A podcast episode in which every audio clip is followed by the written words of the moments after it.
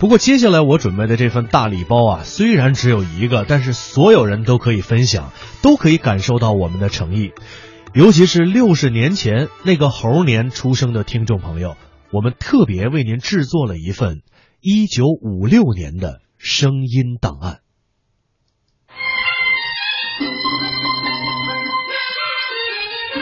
公元一九五六年农历丙申猴年，距今整整一个甲子。同志们，一九五五年胜利的结束了，我们在热火朝天的社会主义胜利的高潮里，进入了一九五六年。这年春节，中央新闻纪录电影制片厂发行了影片《春节大联欢》。刚刚在电影《平原游击队》里扮演游击队长李向阳的郭振清担任男报告员。联欢会的录音通过广播向全国播出。现在在全国的各城市里。和农村的俱乐部里，在国防的前线，在少数民族的帐篷里。春节期间，中央人民广播电台和莫斯科广播电台联合举办特别节目。这一年的中苏举重友谊赛上，二十三岁的陈静开举起一百三十三公斤，成为中国第一个打破世界纪录的运动员。虽然是我已经打破了世界纪录，但是我却不知满，因为这仅仅不过是一个开端。那你将准备怎样参加第十六届奥林匹克运动会呢？所以今后我还有努力。第十六届奥运会一九五六年底在墨尔本举行，新中国最终没有派代表团参加。之后，陈静开又九次打破世界纪录，但一直没有机会参加奥运比赛。奥运会举重六十公斤级比赛当中，二十六岁的广东选手陈伟强。发扬了大无畏的精神。二十八年后，新中国代表团第一次参加奥运会，陈静开的侄子陈伟强夺得六十公斤级举重金牌，这是陈静开离奥林匹克桂冠最近的时刻。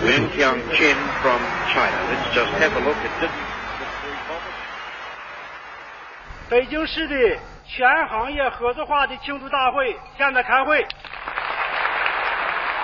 各族人民三万多人。牵着骆驼，穿着民族节日盛装，庆祝呼和浩特市进入社会主义社会。武汉市一百七十万人民已经进入了社会主义社会。千条川，万条河归向大海，五万万农民迈着大步奔向社会主义社会。幸福生活的种子已经深深的埋在全中国的无边无际的大地上。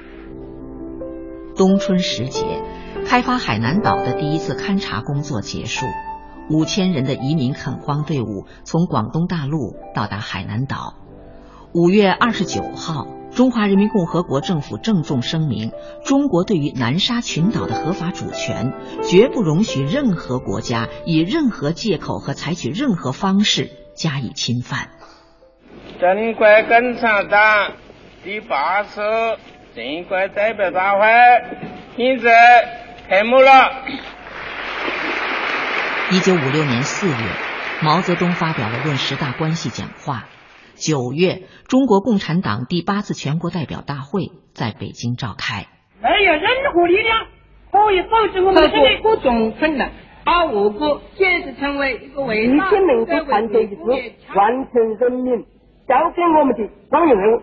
刘少奇、周恩来、邓小平、宋庆龄等也在会上发言。终于在中国共产党总裁的领导下，这一年初，国务院先后公布了汉字简化方案和关于推广普通话的指示，少数民族语言和社会历史调查等工作也陆续展开。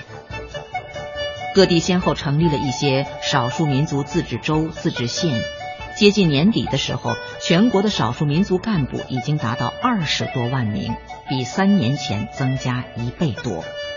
十二月，中央人民广播电台维吾尔语节目开始播音，至此，中央台已经有了蒙藏朝维四种少数民族语言广播节目。中央人民广播电台现在对学龄前儿童广播。小朋友，小喇叭！儿童节目《小喇叭》也在这一年开播。曾经在天安门城楼上直播开国大典的播音员齐越，在小喇叭里化身为故事老人。这是一个很美的大树林，太阳光照着绿草地，小鸟在树枝上叫。大树底下长着美。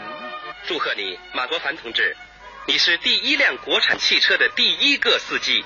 七月，第一批解放牌卡车在长春第一汽车制造厂试制成功，结束了新中国不能批量制造汽车的历史。从今天起。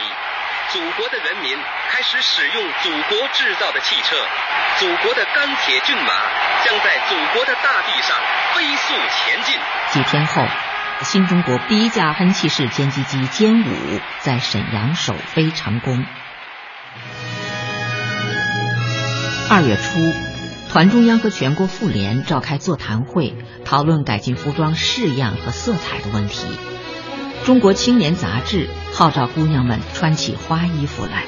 从一个被压迫的卑贱的人，纺织女工黄宝妹是那个年代的新闻人物，还在谢晋导演的影片《黄宝妹》中出演自己。在电影海报上，黄宝妹的白色围裙里穿着绿色的花旗袍，宫帽下露出卷发。一九五六年六月号的《长江文艺》。刊登了王璐的诗作《小燕子》，后来他被改编成电影《护士日记》的插曲，由王丹凤演唱。影片中，王丹凤扮演的护士简素华，美丽热情，自愿投身祖国建设最需要的地方。她成为当时男青年的择偶标准。这首歌也传唱了几代人。